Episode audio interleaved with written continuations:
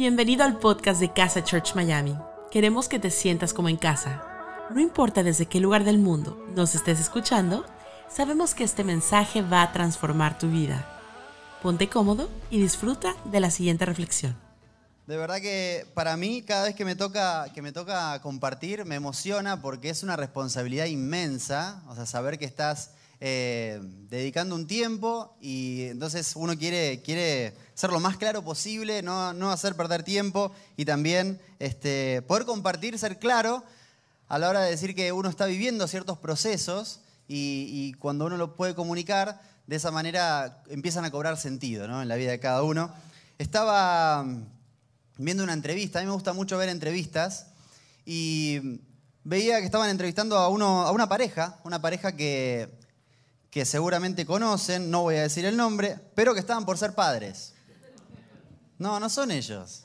No son ellos. Y mm, le estaban preguntando, iban a ser padres, le estaban preguntando, o sea, si tenés a alguien que va a ser padre, le preguntás, eh, digamos, cuándo nace, cuánto falta y cómo va a ser el, nombre que vas a poner. Cuando nace, el hombre dice en tres meses. Bien. ¿Y cómo va a ser el nombre? Y la mujer dice, no tengo idea. ¿Cómo que no tenés idea? O sea, tres meses, pobrecito. ¿Sin nombre? No, no va a tener nombre.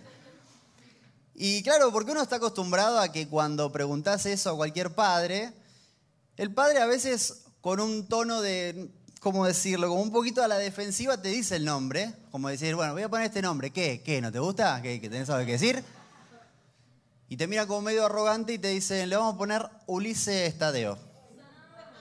Ulises porque así se llamaba el abuelo de ella, y Tadeo porque es mi tío, que es como mi papá, así que Ulises Tadeo le vamos a poner.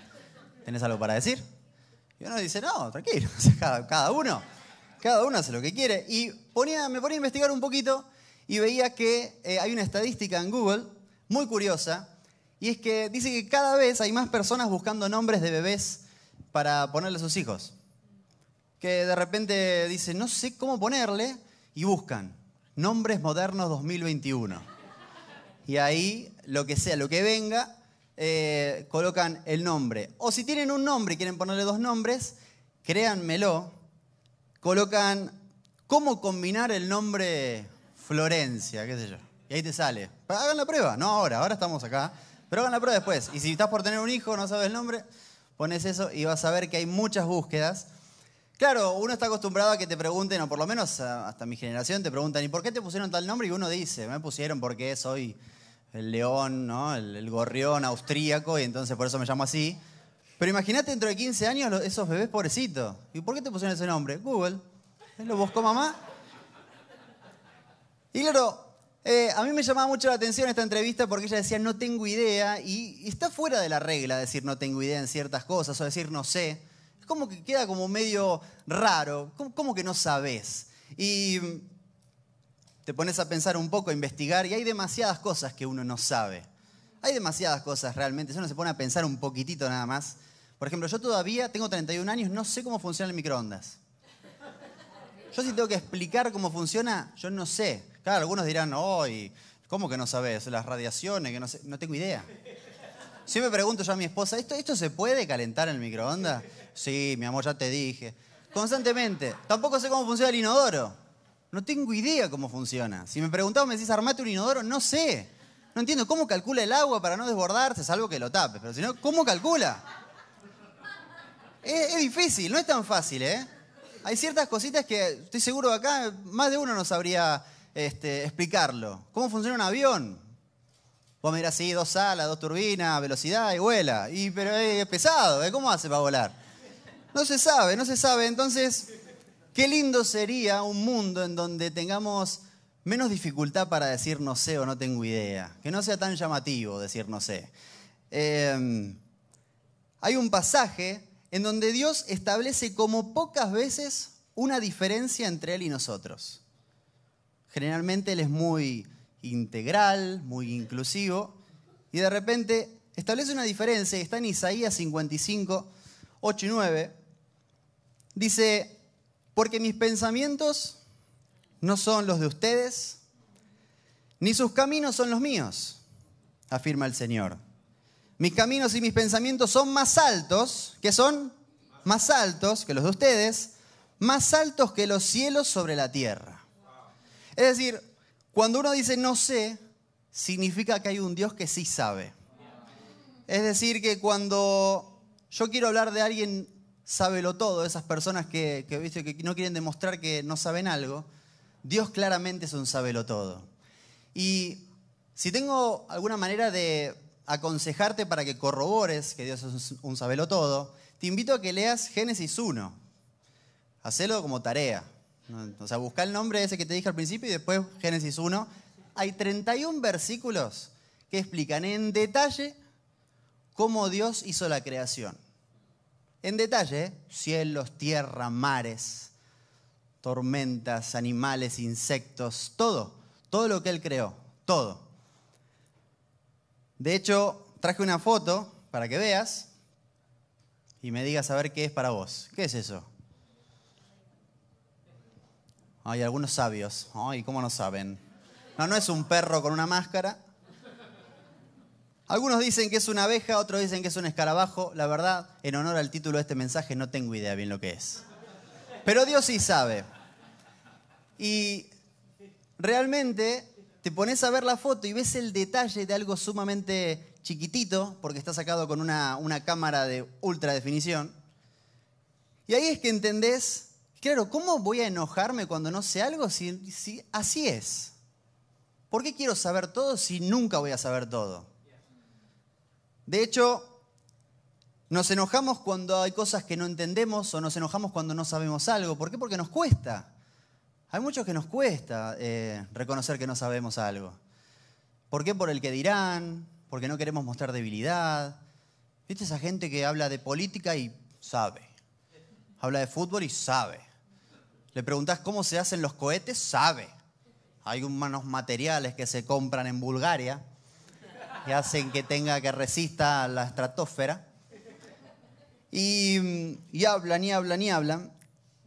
Pero creo que sé una persona que preguntaba mucho, porque también una de las, de las, de las cosas básicas para, para, poder mejorar y poder crecer, sobre todo en, lo que estamos hablando, el hecho de decir no sé, el hecho de, de decir no entiendo y demás, tiene que ver con que uno puede preguntar más, como hacen los niños, por ejemplo. Los niños preguntan todo. No sé acá cuántos tienen niños, pero preguntan todo. Hasta las cosas que uno no sabe, preguntan. Y uno a veces tiene que inventar, porque si no queda como el adulto que no sabe. Porque tenemos eso, ¿no? De, no querer decir ni a los niños que no sabemos. Y algo muy curioso es cuando yo llegué a la iglesia a los 18 años, yo estaba como un niño inocente que preguntaba todo. Todo. Pobre mi líder en ese momento, que tenía 18 años yo, Preguntaba ¿y por qué dicen esto? ¿Y esto qué significa? ¿Y acá por qué se vistieron así? ¿Y esto qué es? Y claro, el líder en un momento ya, no, ya no quería saber más nada conmigo. Te amo, pero basta. Y una vez estábamos en un, en un discipulado que vendría a ser como un círculo, un momento, un grupo de amigos, eh, estudiando un poco y demás. Y estábamos estudiando una parte de la Biblia y yo le digo a mi líder, mira, eh, hay algo acá que no, que no entiendo y me frustra. O sea, hay algo que acá me preocupa porque no lo entiendo. Y él me dijo algo que impactó mi vida y quiero que lo escuches con atención. Él dijo, no te preocupes tanto por lo que no entendés, preocupate por lo que sí entendés y no estás aplicando. Hasta el día de hoy me acuerdo. o sea, hasta el día de hoy yo sé que es uno de los primeros consejos que le voy a dar a mis hijos. Cuando me digan, no, bueno, preocupate por lo que entendés. Y claro, constantemente uno, uno como que busca decir, no, no, pero si yo entendiera, pero la verdad es que no entiendo, así que no puedo mejorar o no puedo crecer. Y la verdad es que hoy Dios está diciendo, mejor preocupate por lo que sí entendés y todavía no estás estableciendo en tu vida. Y en las relaciones interpersonales, en los vínculos que uno tiene, amistades, familia, constantemente pasan situaciones así en donde uno dice, la verdad es que, digamos, a este punto de mi vida hay familiares o amigos que no tengo idea cómo complacerlos. Parece como que siempre están, que algo les falta, que algo les debo. Y claro, por supuesto que uno no va a estar alimentando caprichos, pero si yo tengo un tío que cada vez que lo llamo se pone contento y pareciera como que lo estoy, estoy siendo, eh, o estoy compadeciéndolo, o complaciéndolo, o algo así, no lo llame todos los días, pero tal vez una vez por semana puede llamarlo. Entonces uno dice, no tengo idea cómo complacerlo. Sí sabes. Lo que pasa es que vos querés complacerlo como vos querés, no como él quiere. Y así sucesivamente, pasa también con las parejas, pasa también con los matrimonios o con los noviazgos, en donde, eh, por ejemplo, a mí pasa con Jessie, mi esposa, que no soy yo, hago el esfuerzo por sacarla a comer, porque nos tratamos de sorprender mutuamente, eh, queremos siempre darnos alguna sorpresita, algún detalle, yo sé que le gusta que le diga tal cosa, que haga tal cosa, lo que sea, y uno trata, pero a veces, no sé si les ha pasado, pero uno dice, al final, hago, me esfuerzo, me esfuerzo y nada, me esfuerzo y no pasa nada. Bueno, yo te quiero decir algo. Yo no le veo más cara de enamorada a ella cuando yo lavo los platos o cuando saco la basura. Y si doblo la ropa, ella me mira así. Definitivamente, sos un hombre de Dios. Sí lo sos. Sí lo sos. Eres tú. Come on. Entonces a veces uno dice, pero no la puedo complacer. Sí que podés, vos sabés lo que, lo que a ella le hace bien. Son cosas que sabés, no es que no tenés idea. No tengo idea cómo complacerla, sí sabés. Lo que pasa es que a veces no aceptamos que no es lo que nosotros queremos, pero lo sabemos. Y con Dios pasa lo mismo, con Dios a veces uno dice, o yo he escuchado, o me ha pasado, a mí no tengo idea cómo mejorar. Ya me compré la, la Biblia, la última Biblia, ya compré los stickers de los pececitos para pegarlo en el, baúl, lo que sea ya estoy, Señor, ¿por qué no mejoro? Y tal vez lo que Dios te está diciendo es, mira, la verdad es que no necesito que grites a los cuatro vientos que sos cristiano, tal vez necesito que no te copies más en los exámenes, que es algo que sí sabes. O tal vez no necesito que te compres la última Biblia modelo 2022, sino que lo que necesito es que empieces a contestar mejor, que es algo que sí sabes. Entonces fíjate cómo está al alcance de tu mano el hecho de poder mejorar y sin embargo a veces por tener esa excusa de no tengo idea, no sé, está siempre en el mismo lugar. Y mm, hay gente que te suele decir, no, mira, la verdad Gonzalo está buenísimo lo que está diciendo, me encanta, está bárbaro. Pero te quiero decir que yo intento, ¿eh? yo hay cosas que sé que tengo que hacer, las intento. Y no, no, no, no, siento que el hecho de no saber algunos misterios o algunas cosas que me pasan y no entender por qué me pasan, me desvanecen. Estoy sufriendo y por más que, que sé que lo que tengo que hacer, que tengo que ser buena persona, que tengo que caminar, que tengo que predicar con el ejemplo, que, que si me mejoro a mí, automáticamente voy a mejorar a mi entorno. Y sin embargo, el hecho del misterio en mi vida me desvanece. Y te voy a contar una historia de misterio. Una historia de misterio que está en Lucas 8:22. A mí me encanta siempre poder nombrar a Jesús historias literales de Él, porque uno aprende mucho. Y en Jesús también había mucho misterio. Y es muy famoso este, esta escena que que me encanta. Es cuando Jesús calma la tormenta. Cuando Jesús calma la tormenta, dice la Biblia en Lucas 8:22, un día subió Jesús con sus discípulos a una barca. Crucemos al otro lado del lago, les dijo. Así que partieron y mientras navegaban, él se durmió. Entonces se desató una tormenta sobre el lago, de modo que la barca comenzó a hundirse y corrían gran peligro. Y quiero que nos detengamos un segundo ahí. Primero, primer misterio básico, el sueño profundo de Jesús. Un misterio. Se estaba hundiendo, estaban gritando, llovía torrencialmente una tormenta y Jesús estaba durmiendo. Eso ya es un misterio. Hay gente igual que puede estar pasando, puede pasar un tractor, fuego artificial, y duerme, no, no se despierta, le golpea la cara y duerme. Pero Jesús tenía el sueño muy profundo, pareciera. Por otro lado, yo me imagino a los discípulos, a mí me gusta mucho jugar y pensar la situación en la que estaban pasando. Y me imagino ellos preguntándose, ¿de verdad vamos a morir con una tormenta que Él creó? Todo lo que Él hizo fue para ahora Él estar durmiendo en una barca y nosotros morir acá. Todo lo que nos enseñó. Primer misterio que encuentro, más allá de lo de que dormía. Y el misterio es increíble porque enfrenta tu debilidad. El misterio te recuerda que tenés una oportunidad para darte cuenta que definitivamente vos no podés hacer nada. los no sé, los no tengo idea.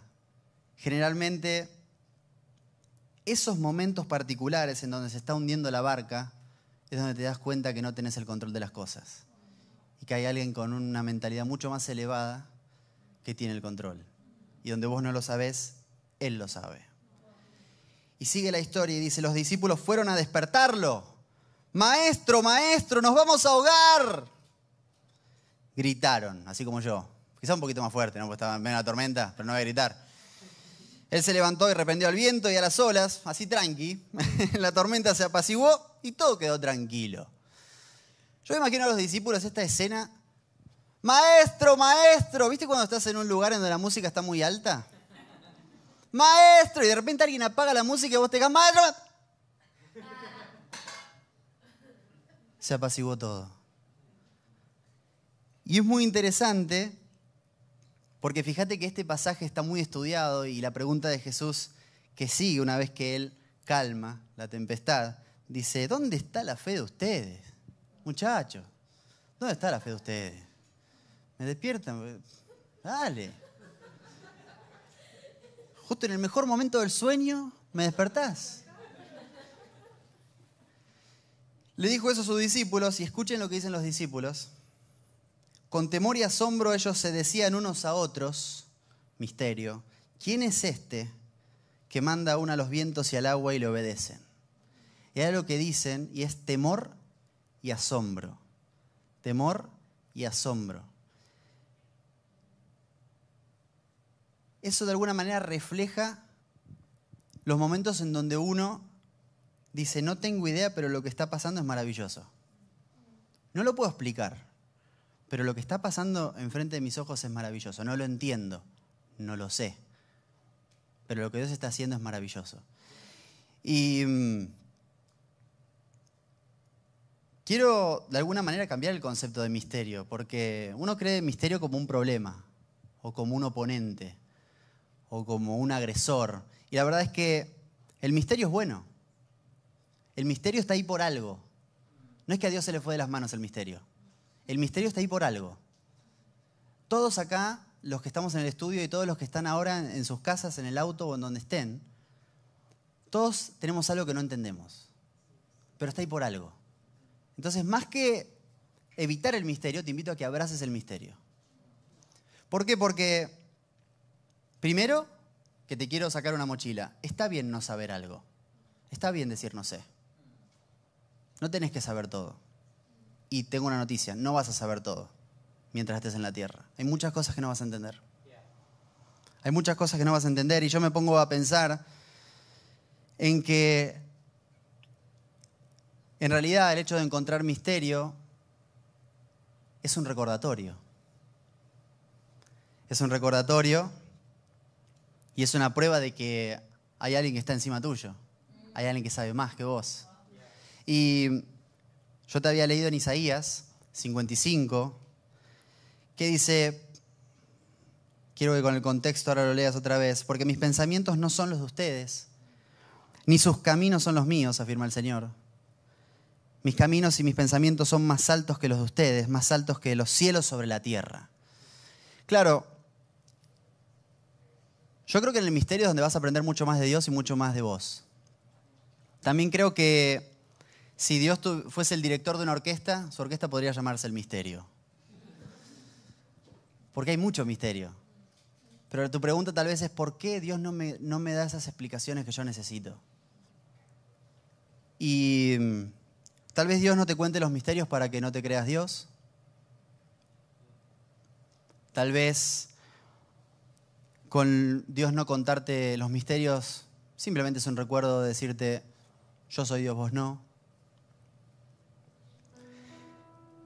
Yo soy el capitán del barco, vos no. O tal vez Dios no te cuenta un misterio porque no quieres que arruines el momento.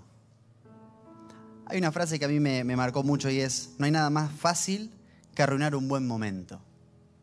No hay nada más fácil que arruinar un buen momento. ¿Viste cuando estás en una cena o en un almuerzo, clima ideal, comida perfecta, y está la tía que hace el mal comentario y arruina el buen momento? Decís, tía, callate, ahora no me hablé de eso.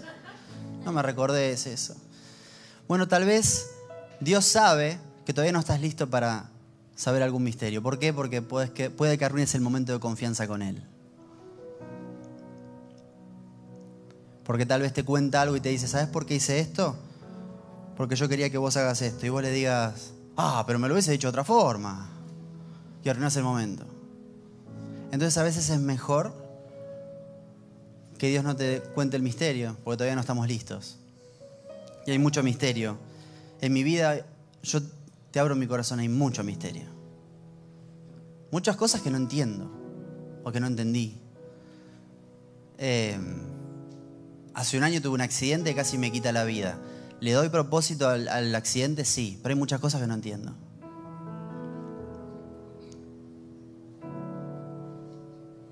Después de todo lo que pasó, todos los milagros que ocurrieron, una, cirugía de siete horas. Gracias a Dios estoy vivo, pero hay muchas cosas que todavía no entiendo. Cuando era chico, mi papá se separa de mi mamá, me abandona, abandona a mi mamá. Y no entiendo por qué. Ahora, después mi papá conoce a Dios, me presenta a Jesús, me presenta a Jessie, que es mi esposa. Sigo sin entender por qué me abandonó.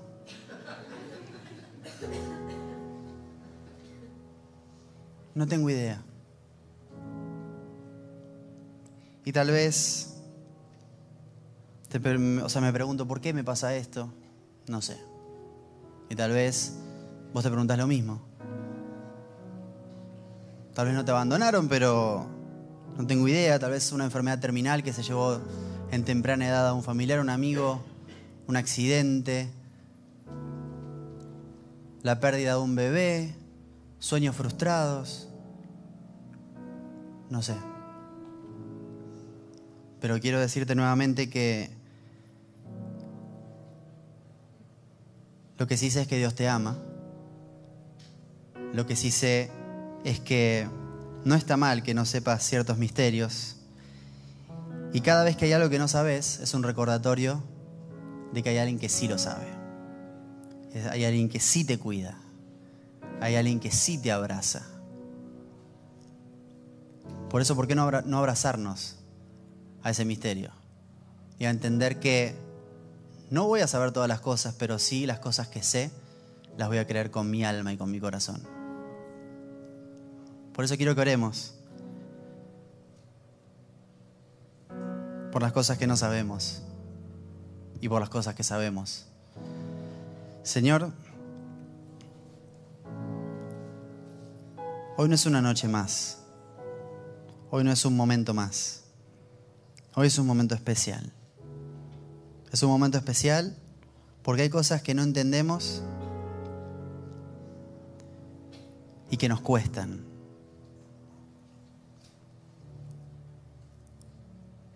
Por eso hoy simplemente presentamos nuestro corazón para que nos abraces, para que nos muestres lo que quieras, para que nos reveles lo que quieras, porque no queremos arruinar el momento. Queremos que seas vos el capitán de nuestro barco, no queremos ser nosotros los capitanes. Y queremos una vez más nombrarte como nuestro Dios, el Dios de nuestra vida. Te agradecemos por este abrazo, te agradecemos por el misterio, te agradezco por las cosas que no entiendo. Y te pido una vez más que me ayudes y me fortalezcas para hacer las cosas que sí entiendo. En tu nombre, Jesús. Amén.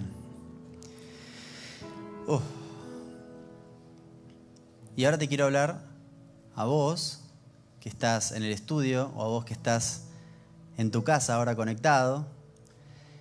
Y quiero hacerte una invitación muy especial. Tal vez es tu primera vez con nosotros y a raíz de los misterios en tu vida y las cosas que no entendés, nunca te dejaste abrazar por Dios. O viviste enojado con Dios. Yo te abrí mi corazón. Hay cosas que yo tampoco entiendo. Pero quiero ser como un niño y decirte, hay cosas que no sé.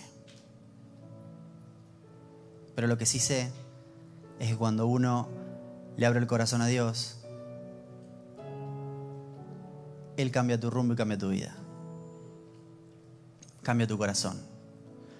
Por eso, si te estoy hablando a vos en este momento, tal vez no estás por primera vez, ya hace mucho que estás, pero sentís que tenías una amargura en tu corazón por cosas que no entendés. Bueno, quiero invitarte a que vuelvas a comprometerte con Dios y a que le abras tu corazón otra vez.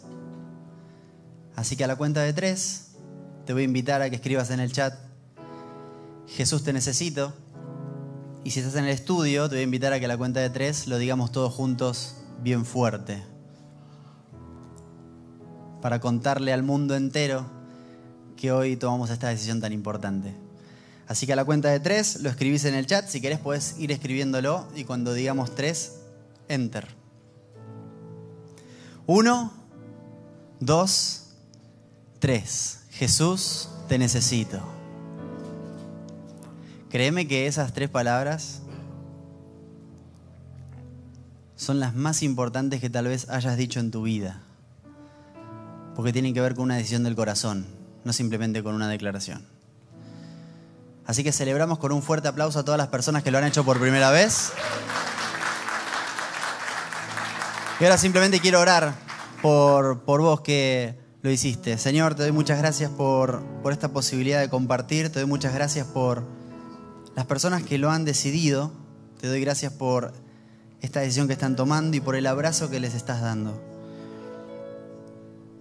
Te pido profundamente que las guíes y que le empieces a mostrar y les empieces a mostrar luz en medio de tanta oscuridad. Te agradezco, Jesús. En tu nombre. Amén. Gracias por habernos acompañado en esta enseñanza de Casa Church Miami. Esperamos que haya sido de mucha ayuda. Te invitamos a que lo compartas en tus redes sociales y que nos dejes tus comentarios. Para más información de nuestras actividades o para conocer más de nuestra iglesia, puedes ingresar en casachurch.miami y seguirnos en nuestras redes sociales. Antes de despedirnos queremos declarar bendición sobre tu vida. Que el Señor te bendiga y te guarde, que haga resplandecer su rostro sobre ti, que tenga de ti y de nosotros misericordia y que ponga en tu vida paz.